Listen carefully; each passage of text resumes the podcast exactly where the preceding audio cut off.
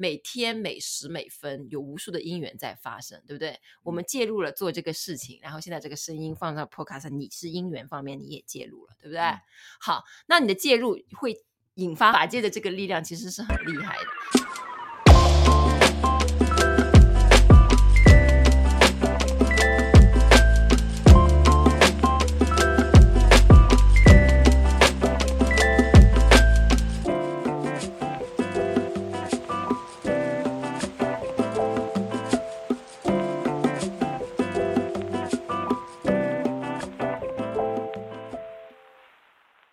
家好，欢迎来到自由速度，我是刘翠伦。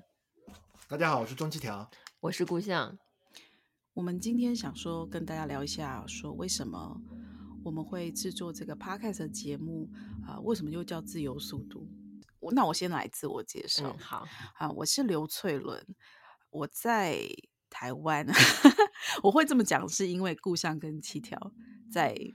呃现在在纽约，所以。嗯，我们常常录音的时候都是差啊十二十三小时左右，是这样吗？还是十一十二小时？就是有夏日才有连，对，我们要从用用连线的方式录的音，就是是我们三个人并没有坐在一起。对，对所以啊、呃，如果严格角度来讲，就算是以前的话，就是笔友。嗯，对，现在是网友，叫什么空中连线啊？以前有空中连线很老的那个电台的那种 节目的名字，或者 calling 或者半夜十二点那种 是吧？对，因为我以前会听那个，还会写信，深夜深夜什么什么节目投稿，深夜电台，嗯，真的深夜电台，真的。那这个这个缘分其实蛮特别的，就就是说，嗯。因为书的缘故哦，或者是更深、更远、推远一点来说，就是因为这有几位印度灵性大师哦，像拉玛那或是尼萨加达塔的缘故，所以在推近一点，然后我们认识彼此。但是怎么认识的是说，嗯，因为我那时候好像出了，对，是缘分，哈，是到底是什么样神力把我们推在一起？因为我那时候好像先出了呃一些拉玛那。尊者的的教导哈，教研集，嗯，然后那时候就觉得好像有一些常常在呃尊者的教导里面提到的一些典籍，然后或者是一一些相关的呃论述，或者是啊，呃，就我就觉得好像应该要补充，然后加上一些比较呃现代的这个呃开示或是诠释之类的。呃，原因是因为拉玛那尊者他是在一九五零年左右，在那个时候逝世的，所以其实离现在有一段时间。那他又讲话又言简意赅，这样，所以跟现在的这个生活的节，像现代生活节奏有一点点这个落差，所以我就会想说，哎，有没有在比较现代的人来来讲？然后这时候我就收到这个故乡跟七条的信。然后带来了尼萨加达塔的作品，然后我就觉得哇，真的是冥冥中的是吧？嗯，有如神助，就是真的有想就有有那个想念头，好像就发射出去那种感觉。嗯对，我们这边的故事是，其实我们那个时候已经已经翻译好了吗？还是在翻？已经翻译好了，尼萨加达塔那个人之之力三部曲的第一部了。然后就要把它嫁出去，有点对。然后我们的 问题是因为我们俩是在海外，在这个呃纽约，那我我们是家乡是都是那个大陆的嘛，就是本来是想要说是在大陆出版的。但是简体的、嗯、中文简体的那个出版物，灵修方面的出版物，它就是卡的比较严一点。然后我们也不是业内人士，出版界内也没有那么多的人脉啦，所以问问了，好像问了一一两一年左右吧，就是也有一直在打听，就说怎么办这个事情。然后问过一两家出版社吧，对，有人表示兴趣，但是感觉他很难，他要审批，就是说很难，呃，很快推出这个作品，然后他这个流程是非常的长。对，就比较麻烦。然后我们是、嗯，我们当时也是觉得，哎呀，有也没有必要。就是我们最大的目的还是就是赶快把它推出来，不管是推在哪里，只要是华文这个世界里面，因为本来就是通的嘛。就是因为很多那个大陆有很多读者其实是会关注那个台湾出版界的那个一些动态的。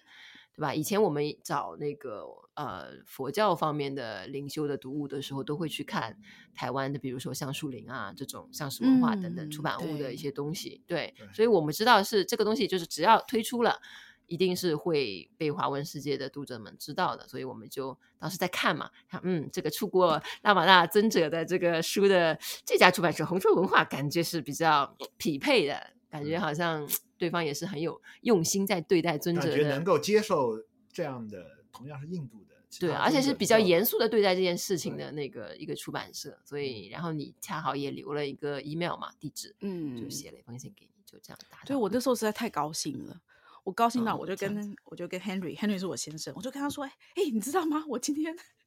运气超好的，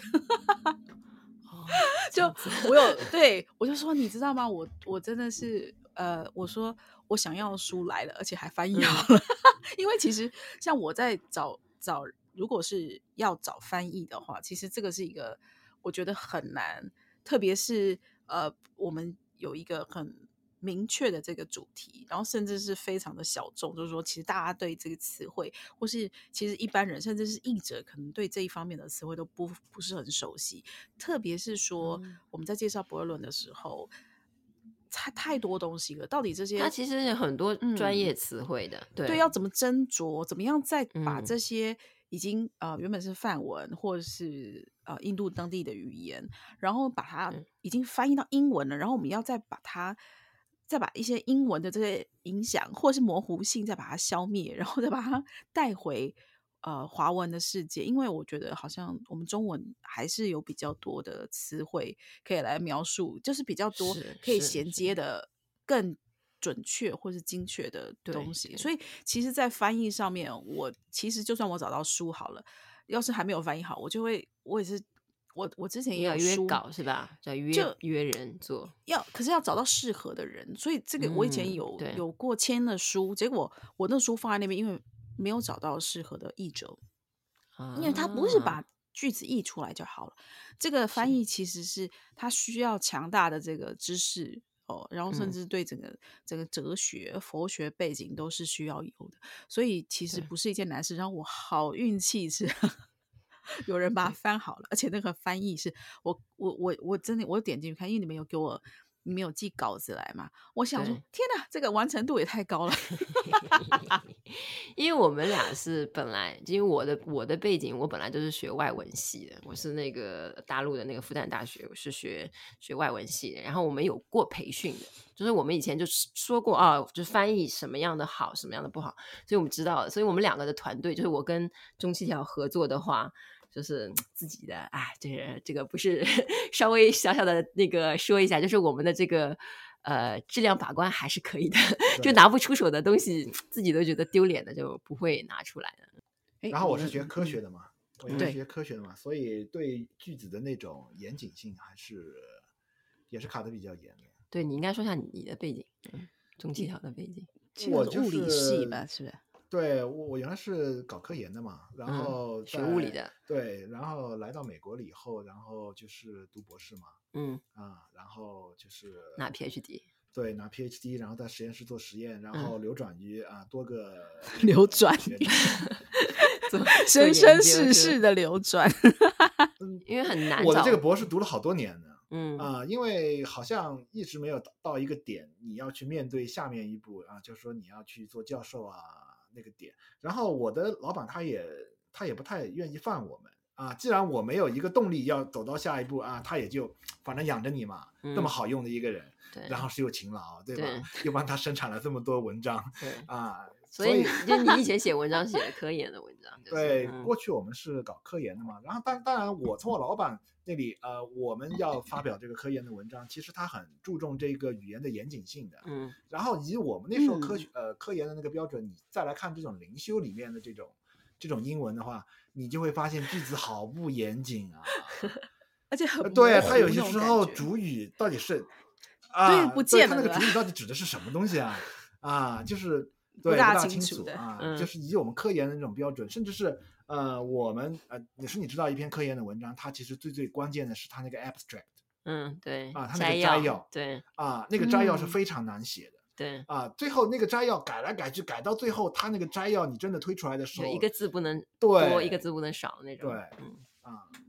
就是是因为大家都不会把整本整个研究读完，所以就大家都读摘要，所以摘要对摘要你一定要能够吸引人。嗯，而且不能有任何的语法错误，它要非常的清晰、嗯、啊，它那些词汇啊，然后它那种转折啊，它还要有铺陈啊，就是这么短的一个东西，它其实就已经蕴含了你整个科研的啊那个精华精华在里面。就是你要发比较好的那个杂志嘛，比如说你要发 Nature 和 Cell，其实我们在摘要上其实要花啊，当然我老板他有这种功力了、嗯、啊，但是。我把他写的那种摘要拿出来看啊，我都觉得啊，有点叹为观止。嗯啊，就你老板发过 Nature，那他发过很多啊，太多 Nature、哦哦。对，啊，自然杂志啊，那好，就是说这个讲了一下你的背景，就是哎，那你为什么说来踏上灵修的呢？然后其实也可能就是命运吧。然后遇到了老师，老师，呃，我刚刚遇到老师的时候，可能跟现在很多读书的人其实他也有点类似吧。很多人读我们翻译的书嘛。啊，我也是当时读过不少的书啊，佛学的也好，其他的也好。然后我的老师就说：“哎呀，都是书本知识。”嗯，就是还想挖点真的。是谁说？是老师傅师傅说的。上师说的啊，就是书本书本性的知识。嗯，就是好像书本知识讲出来都很高，但是，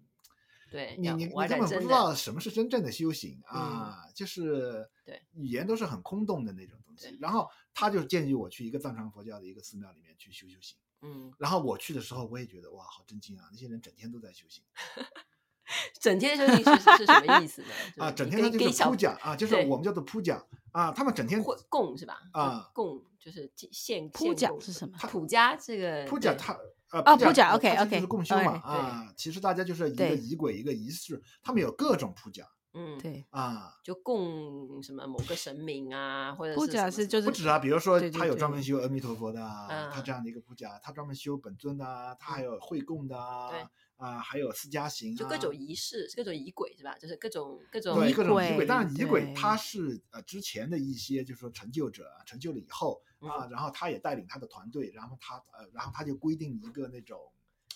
流程啊，规定一个流程，对啊，这个叫做铺讲。然后呢，后面的人呢，就说是呃，比如说呃，西藏的他的宗教传统，他们是对教法是非常高度尊重的，特别是呃之前成就者传下来的东西，嗯啊，每个教法他们都不愿意那个教法最后就失传掉了，对，所以他们呢，整天就各个铺讲，他们都要。修都要拿出来修一修，就 是真的是 run 过一次，run 过一次，full full time 的那种。啊，对，反正你去了，然后你就会发现啊，他们如果专门啊，他呃，他们也有一些小闭关嘛，比如说你一周，他们就专门修哪个法，然后啊，他们就在网络上发布一些通知，然后你可以报名去参加，就这样的小闭关。比如说啊。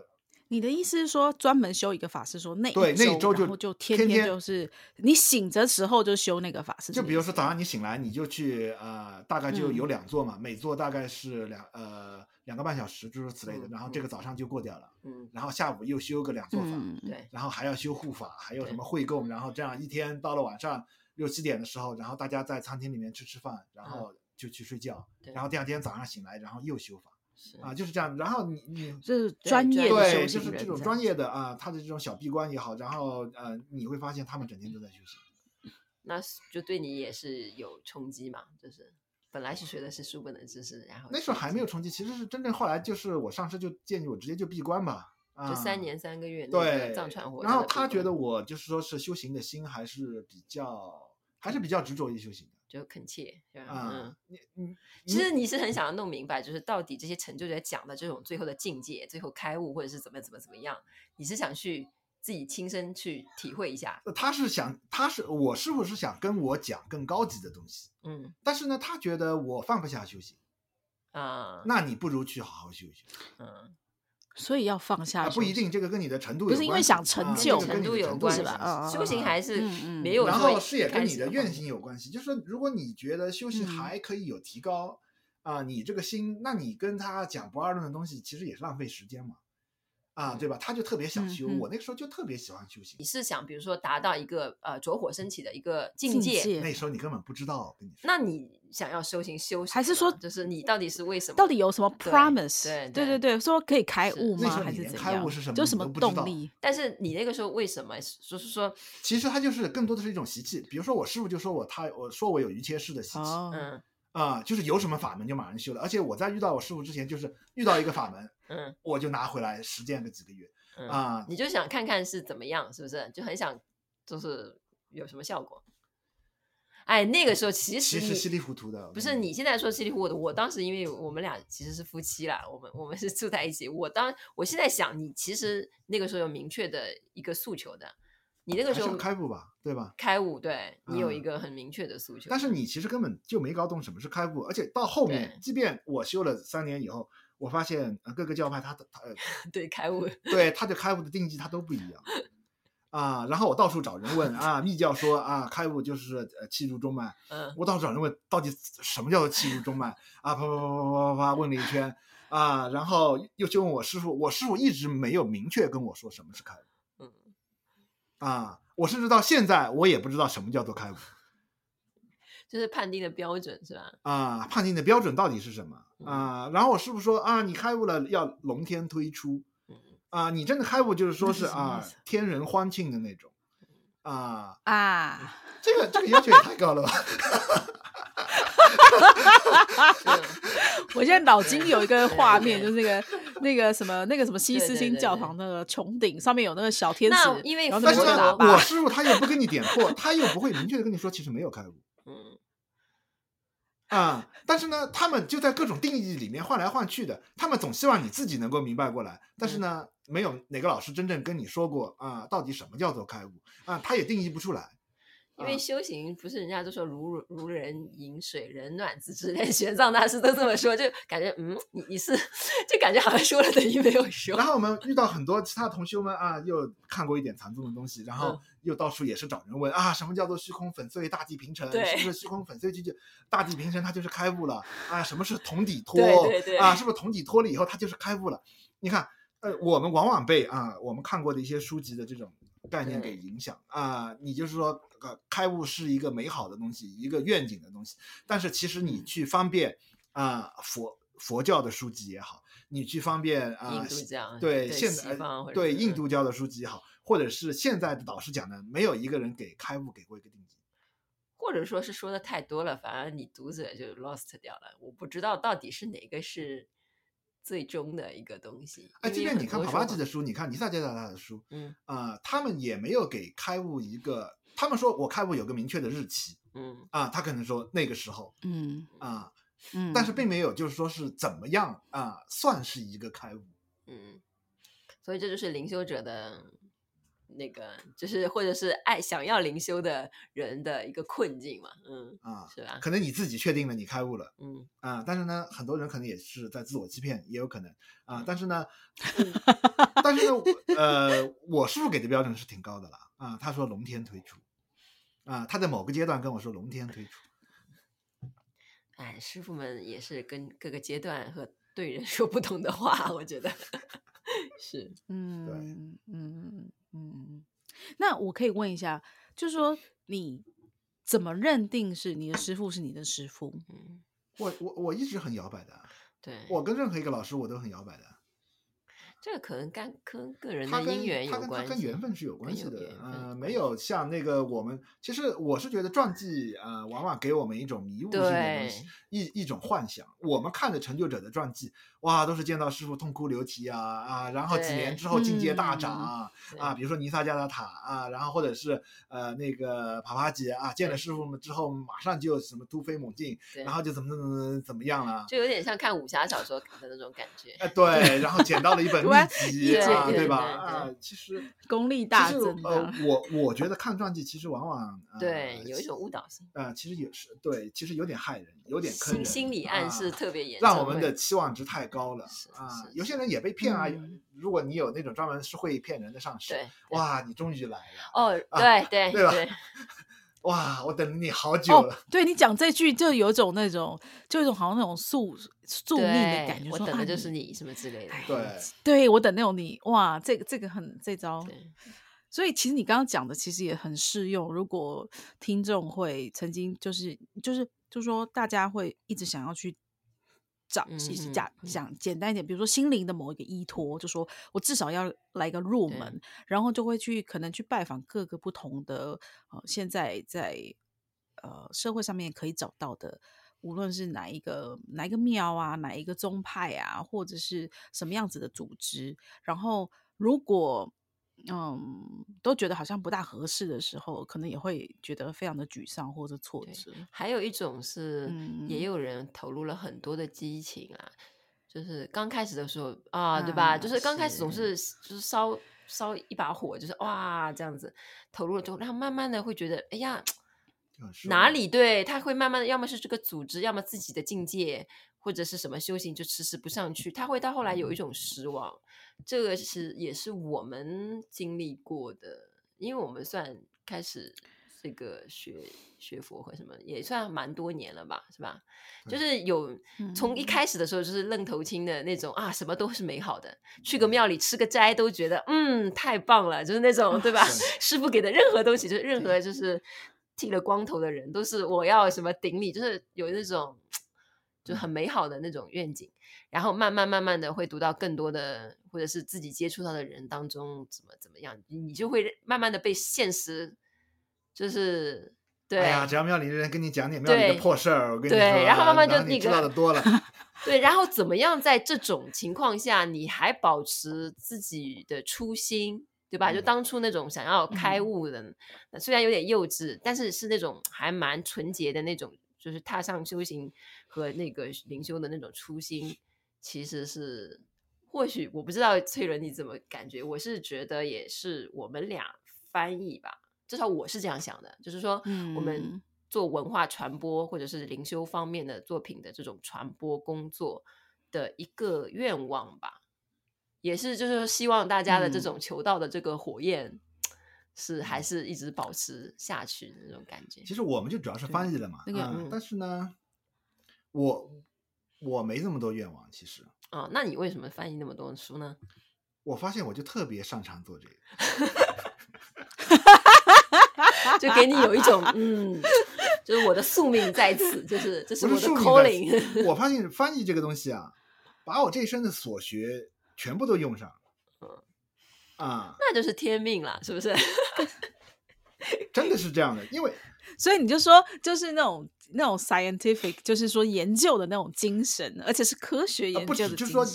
因为我一生涉猎的东西也比较多，有文学啊、诗歌啊，然后艺术啊，我发现可以把这些东西全部都用上。嗯，而且翻译它需要的是一个综合性的人才。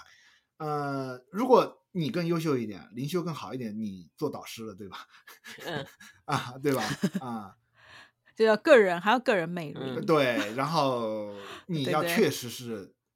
比较有把握，对对，然后就做导师。但是翻译呢，它每一方面，嗯、就说你看，如果你文学灵修翻译，灵性，我指的就就如果你呃文学方面的造诣更深一点，那你直接去做作家或者文豪或者是诗人了，嗯、对吧？啊，但是呢，我发现我一生涉猎的东西啊，就是浑浑噩噩的，什么都玩过，然后什么都没有成为一个 最最拔尖的那个，但是最后在翻译上面。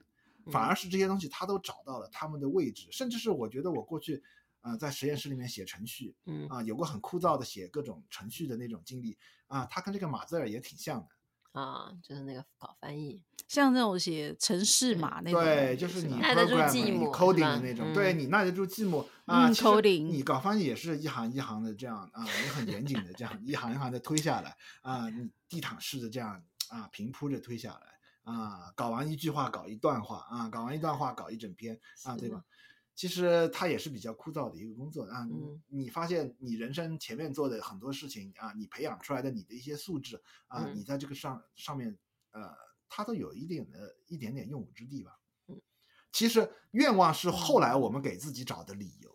啊，你是这样啊？去解释，回头来解释一下。其实是头脑好像要让你继续下去，要给自己编织一个理由。哦，啊，其实更多的我觉得是比较适合。我不是这样想，我我我我愿望优先的，不是哎，我还是愿望优先的。我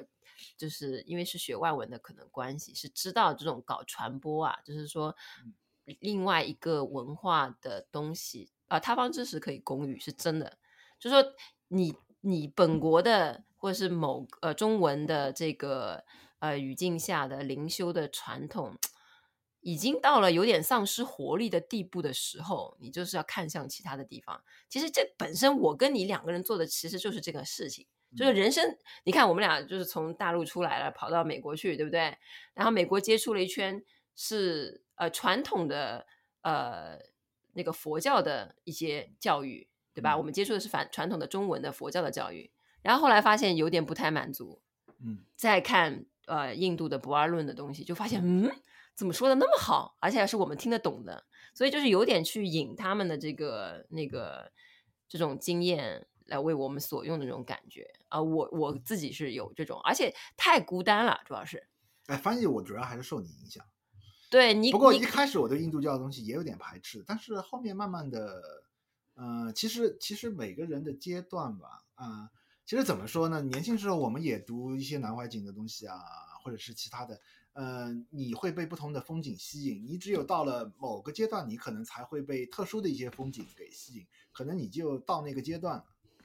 嗯，对，我我是因为之前翻译过一本书，是那个。呃，藏文的这个根登群培，就是西藏的根登群培的一本书。根登群培是比较推崇印度的要这些。对，然后你可以看到，就是他也是要复兴这个藏传佛教。他他的意思就是说，被后面的学者们就是啊，说佛教是什么什么什么，就已经弄得繁复了。这个东西已经就是不适合一般人了，就一般人根本就搞不懂佛教当中到底是搞啥。所以他那个时候就是游历了那个印度，也是把印度发生一些什么事情就讲给那个。藏族的同胞听，所以我是可能受他的这个生平啊，这个影响还算是比较大的吧。人家是在那边藏族那边做这个，那汉族的人在做什么呢？就是有这种感觉，发现啊，彻底就是 missing，就是这一块是完全的空白，就比较比较少了这样子。所以是在文化传播的这个角度的话，是很有必要做这个。而另外，其实就是个人的兴趣，真的是觉得人家说的很好，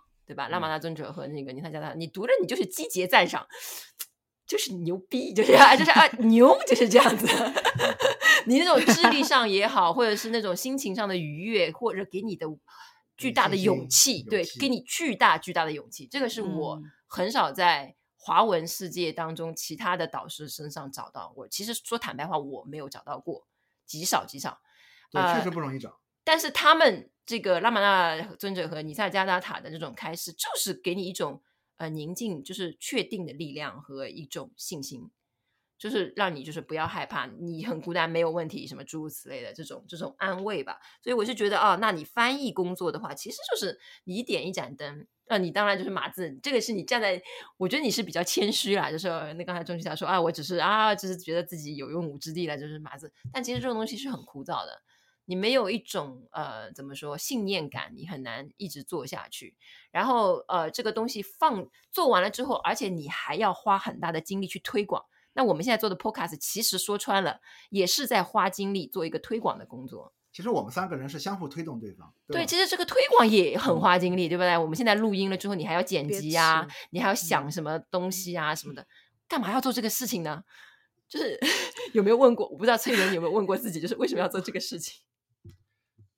对，翠伦应该多谈一谈。对啊，翠翠伦是这个的发起人，嗯，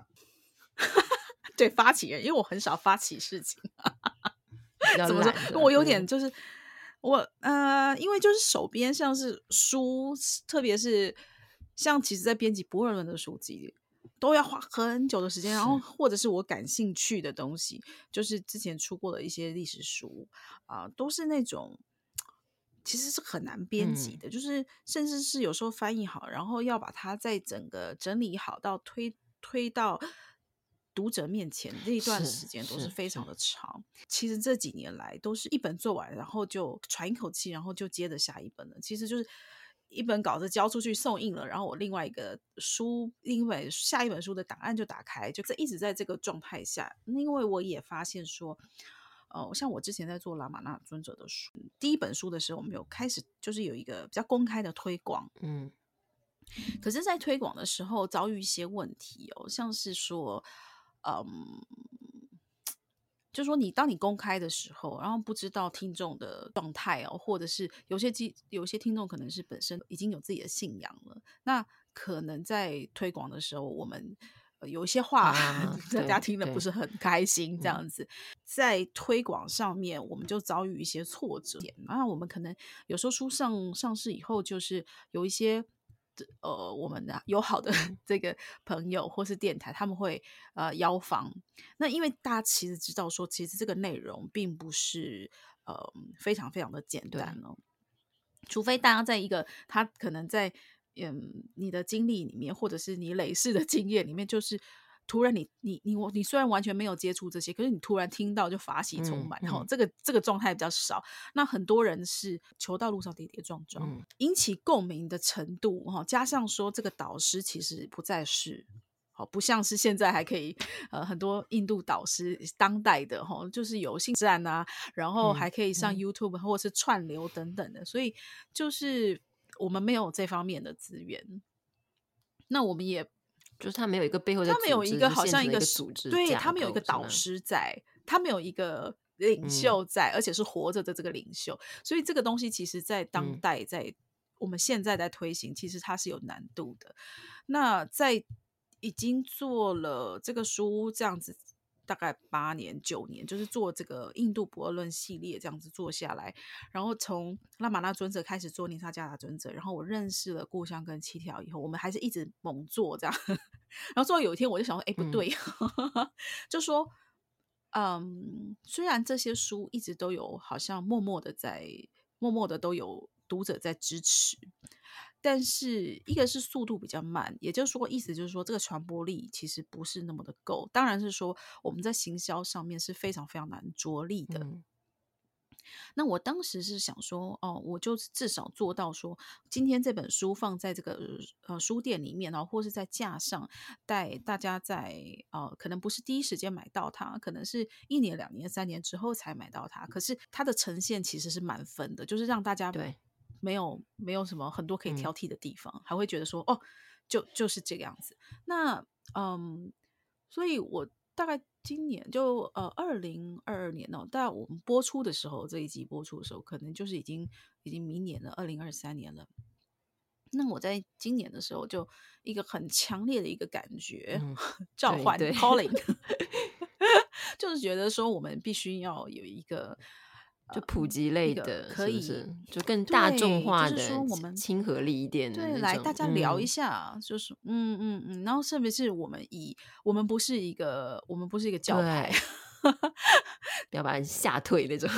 对，就说也不是说大家我们这里一定要有，首先具有什么样子的背景，推销信仰，对吧？因为对我们没有印度教，它也不是我们的本宗意图，对吧？对，其实其实我们反而是以，反而这样它会更客观一点。我没有一种盲目的，就是说是崇拜哦，他们多高多高多高，就就是鼓吹啊、呃、这几位圣者的东西。其实我们也没有，其实也过了那个阶段了，嗯、对吧？嗯、现在反而是更加沉淀了之后，嗯、更加冷静客观的啊、呃，就是说我们也接触过一些宗教，但在各个宗教的夹缝之间来看待这些东西。我自己接触宗教的经验是啊，我小时候我有接触过基督教，因为我妈妈曾经信仰在基督教家庭。嗯然后我有一一小段时间在美国啊，然后那时候因为美国的华人的教会有有一些教会，像是在加州那边有一些教会的这个其实凝聚力是非常非常强的，所以我又也是啊，还有我也参加过什么读经班，嗯、但是这个是比较像是那种小孩子，有点像是社团性质的感觉，就是好像去交朋友。哦，那种比较不属于到没有到那个真的是信仰的这个层次。然后我也参加过什么禅修，小时候也是禅修营啊，嗯、像是啊、嗯、小朋友打坐啊，我还拜那个叫什么朝山什么，哦、对就是三步一叩首，然后要跪拜，对对对对对叩。但是我这个也是社团性质，就是因为我我年纪太小了，就跟着爸妈或者什么去做这种，对不对？跟着别人做，嗯。啊、我到后来出社会开始工作以后，一个因缘际会，我开始嗯呃修行我们上师所教授的瑜伽，但是这个瑜伽也是啊、我也是练了，我大概练了两三年之后，哦，我后来才知道哦，这是拙火瑜伽。那但是我还没有，我在练到一个程度以后，我就发现一个，好，你练了，然后你身体有有所转变了，你身心灵上面好像也有些所转变，但是但是然后呢，然后这时候是呃，后来就选择皈依到上师的啊、呃，上师的座下这样子。那这个我们上师的这个教教导是呃是密宗的这个教导，所以我也是接触了密宗的这个学习一些像呃七条刚刚讲说呃修我们是讲什么修几坛法，嗯、几坛几坛怎么样啊？然后呃也是铺甲，就是这些有很多仪轨，然后啊、呃、还有一些传法的东西，因为是紧紧的跟着上师的脚步，所以。呃，这也是我后来才发现的，就是说，特别是最近在我们在聊到像讲尼萨加达塔的东西，或者是拉玛尊者我最近编的这个《真我信笺》，这一位女性所写的信徒所写的在道场的生活，就发现说，其实这个经验是非常非常难得，但是又很难呃诉诸于文字的，因为我们在接触这些上师的教导的时候。呃，很多都是智慧上教法的传播，但是里面有好像一个底蕴哈，很幽微的那个东西，我觉得就是虔爱哈。如果是用这个印度教的这个词汇来讲，那我觉得我对于这个虔爱的这个感觉是是在那个时候。开始萌萌芽，然后生根跟发展的，所以我在读这个《真我信件》的时候，我就非常非常的触动，因为他讲的不只是上师在哦、教你说怎么怎么怎么啊、呃，好像跳脱了这个，只是呃这个呃呀呃，比如说我们会讲怎么做啊，怎么修啊，这个这样子，还有一个在情感上面这个层次，所以。嗯，再回到说为什么要做，就我应该是要有一个，我要知道什么要到什么地步，我才能跟大家分享啊，就会，嗯，可是有时候就会觉得自己可能还不够格，就是，就是出来做，我不够，我不够这种灵性分享的事情，是不是有这种感感觉？是是，嗯，其实我到现在还是觉得我不够，嗯，但是我可以分享，嗯，因为书也出到一阵子，我也有机会遇到一些啊，会来跟我们接触的读者，其实我发现大家都。透露一种孤独的感觉。哎，刚才你说的一句话还蛮触动我，你就是说，嗯，嗯，就是好像，嗯，这个事情我还不够格，嗯，不应该我来做或者之类。我突然想到，嗯，有一个，其实其实我跟钟欣应该不知道，你应该应该也感觉得到，我我之前也是有一种，就是说好像。这个这个天由就是这个任务还由不到我来做吧，对不对？因为你当你发声的时候，就是特别是面对大众发声的时候，通常别人会说：“是你你算老几？就是你是什么资格？你是教授师吗？你是什么什么，对吧？”通常是这样。我这个态度后来改变，是因为我们等了很多年。其实我们一直等着，包括我们的那个佛教师傅也说啊，很希望有人出来说禅宗啊，怎么怎么怎么，对吧？你就知道，哎，其实可以说得很好，怎么？但是就是没有人出来说啊，然后你就一直等，你就好像总是要等着那个。后来我可能也是呃，自己到了人到中年之后，人的承担力稍微上去了，就会发现人类的一个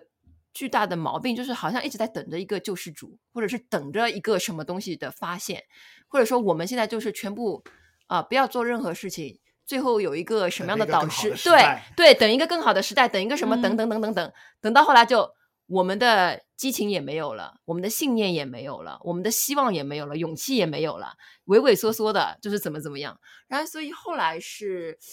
呃，就是说拉玛那尊者或者是这个印度的那些人，要说你刚才，特别是你刚才提到前爱的话，其实冥冥之中这些呃上师，我觉得是会对他任何就是说默念他们的名字或者是什么的那些信徒是有加持的。嗯就是冥冥中一定是有价值，因为这个拉玛那尊者也 promise 过的嘛，他不对，他就说哦，凡是意念什么圣三者怎么怎么怎么样，这种是有的。所以呢，嗯，所以就是说，所以这方面就是你之前我们聊过一期，就说啊，会不会觉得不够资格什么说这些东西？我还是坚定的会说，翠人你行的，可以上的。对，因为你要不然你就等着别人在做这个节目。你就等等等等等等，我一直在等，等到我等，我已经等等了快十年了，就不会有人做这个节目。其实 呃，它也跟读者有关系 啊、呃，看是怎样的读者。嗯、我们这个节目呢，肯定适合某一类的读者。嗯啊，其实有些读者他可能水平比较高啊、呃，他需要是真的正儿八经的去听法，去听那种教研，他需要有导师啊，不断的提醒他，帮他摆脱身心的这种二元对立。嗯啊，对吧？啊，然后也有一些读者，他可能是觉得啊自己很懂的，他也研究过不二论的东西啊，他就不太适合听我们这个节目，啊，对吧？因为我们这个节目，我觉得我们还是像老呃像几位老友在一起啊，就是啊平常啊就是聊聊天唠唠嗑啊，但是肯定是站在身心的角度的。啊，比如说我今天说啊，翠伦，你吃饭了没有啊？怎么怎么讲？这个肯定站在身心的角度。如果我们要站在不二论导师的角度呢？啊，我们就要比较装一点了。啊，在这个虚幻的世界里，你虚幻的身体今天有没有充满一下？啊，对吧？你觉得是不是很装？啊，但是我们肯定不可能这么装，而且我觉得我也装不出来。我觉得，呃，我不能说导师是装的啊，你确实正悟的导师，我觉得他们应该去讲一些啊，帮助你超越身心啊，提醒你认识啊。这个世界本质真相的一些这样的一些教法啊，嗯，你在那个阶段的读者，你确实是应该去聆听这样导师的啊他们的这个教研。但是我们的这个谈话呢，其实就是嗯老友的呃聊天啊，它也不适合对不二论特别懂的一些读者啊，或者是你自认为比较懂，你自认为比较懂，你可能还要跟我们扛起来，对啊，对吧？说你们有什么资格啊？你们懂什么 钱爱啊？对啊，对吧？啊，我在印度待了多少年了？对吧？所以也不适合特别懂的老师。其实我们呢，主要是创造一点啊、呃、陪伴感啊、呃，给我们的一些读者。其实我发现我们的有些读者啊，他即便读了啊呃，呃，他他看我们翻译的书，看不二论的书籍，他会越看越迷茫。嗯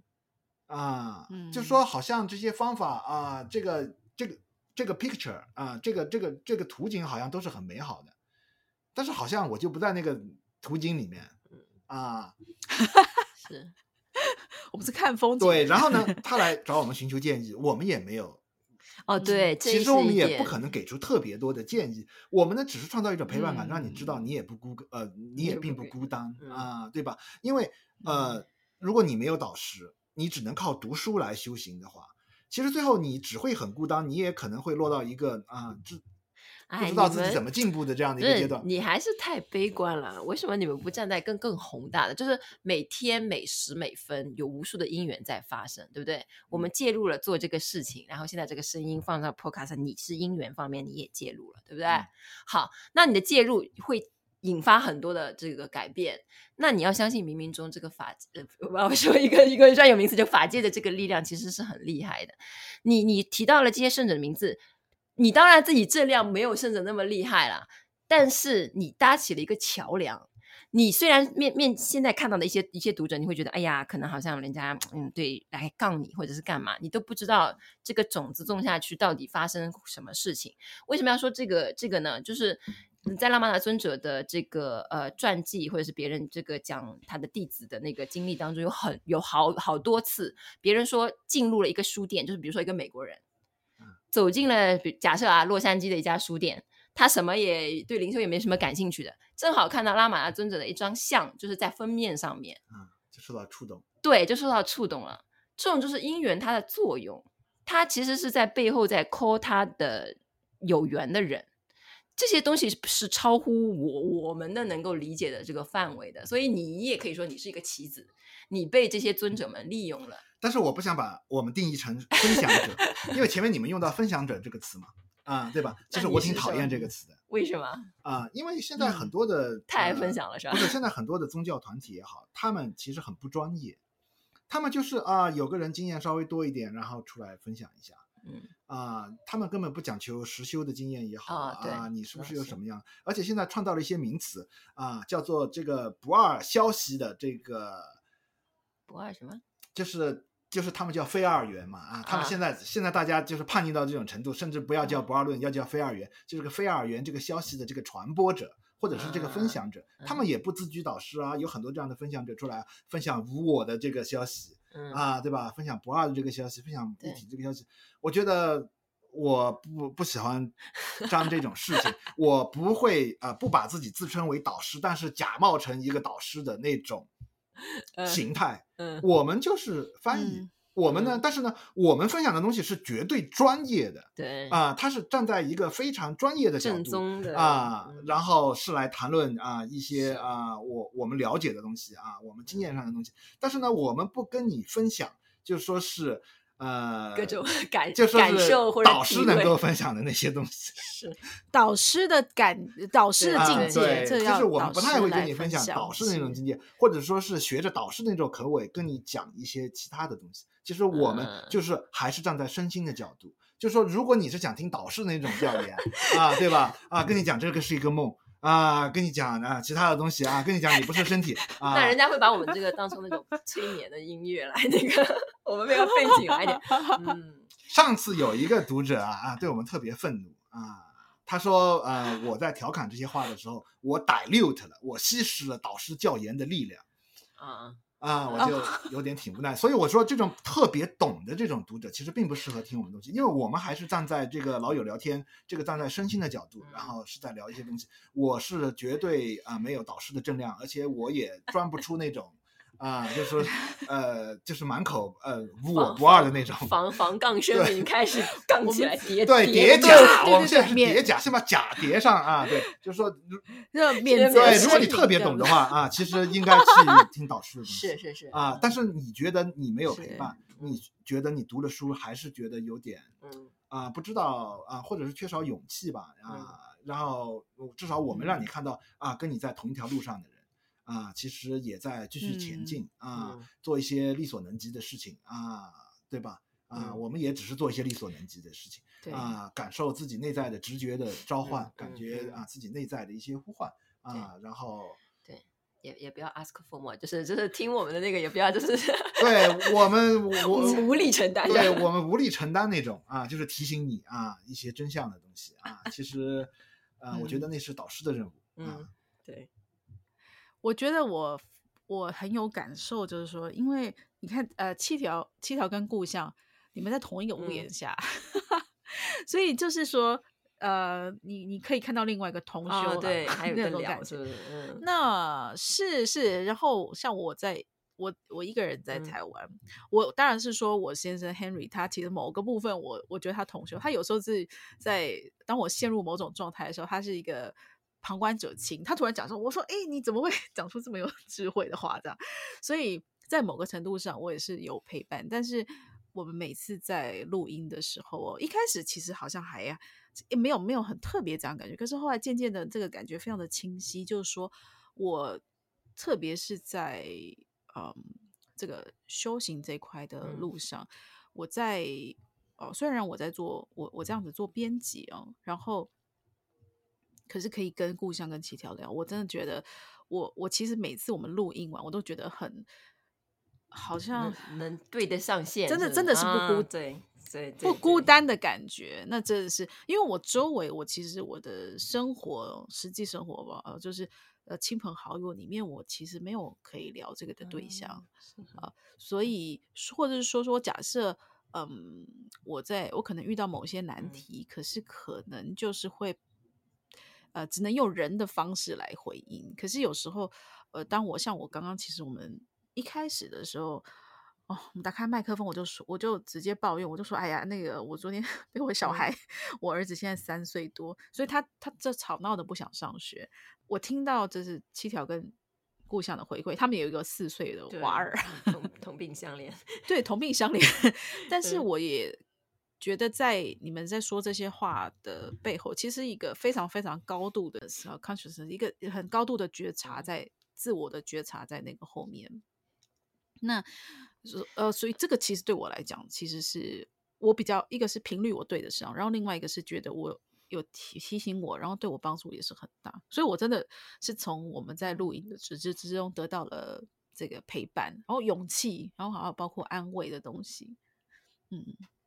以前我先插播一下佛教的一些用语，那个那个呃呃，宗萨讲的清净荣也说过，他说什么福报啊，什么诸如此类，就是展现，就是有的时候提醒你的一些东西，并不是一定要看书啊，或者是导师要说什么话，有的时候可能你就是看上窗外一棵树，看到这棵树枯了，嗯、然后就枯枯死的一棵树啊，你突然会觉得，哎呀。好像很无常什么之类，然后你也有了一个领悟，就是人生当中，我们不说这种大的那种什么领悟，真的彻底的知道了这个啊 宇宙的真相，就说有的时候小的，就是人生中很多纠结的东西嘛，你会经常放不下嘛，嗯、甚至是修行，修行其实会带来很多的纠结，嗯，那有一个好的灵修的同伴，就是的作用，就是有的时候自己很纠结，就是身在局中，你就。看不透嘛，嗯、对不对？你入戏太深了，然后突然有的时候也是听到听到一句话，哎，我的很多东西就可以放下，就是解就解开了，释怀的那种感觉。对，对对，所以不知道我们这个 podcast 你觉得会有这种 效果吧？就愿者上钩咯。呃，对，又开始良好的发愿了。嗯，嗯，所以我们大家分享到这些。哦，这这里就是为什么我们今天会在同。聚在了一起，对，为什么要做这么一个节目，这么一个 podcast 的栏目？是啊，然后希望大家可以对我们稍微有一些了解。那如果还有我们不是讲的非常清楚的地方，那也欢迎大家留言告诉我们。好，那就下次再见喽。对，以后会经常见。啊，对，以以后会经常见。OK，好啦，下次见，拜拜。拜拜。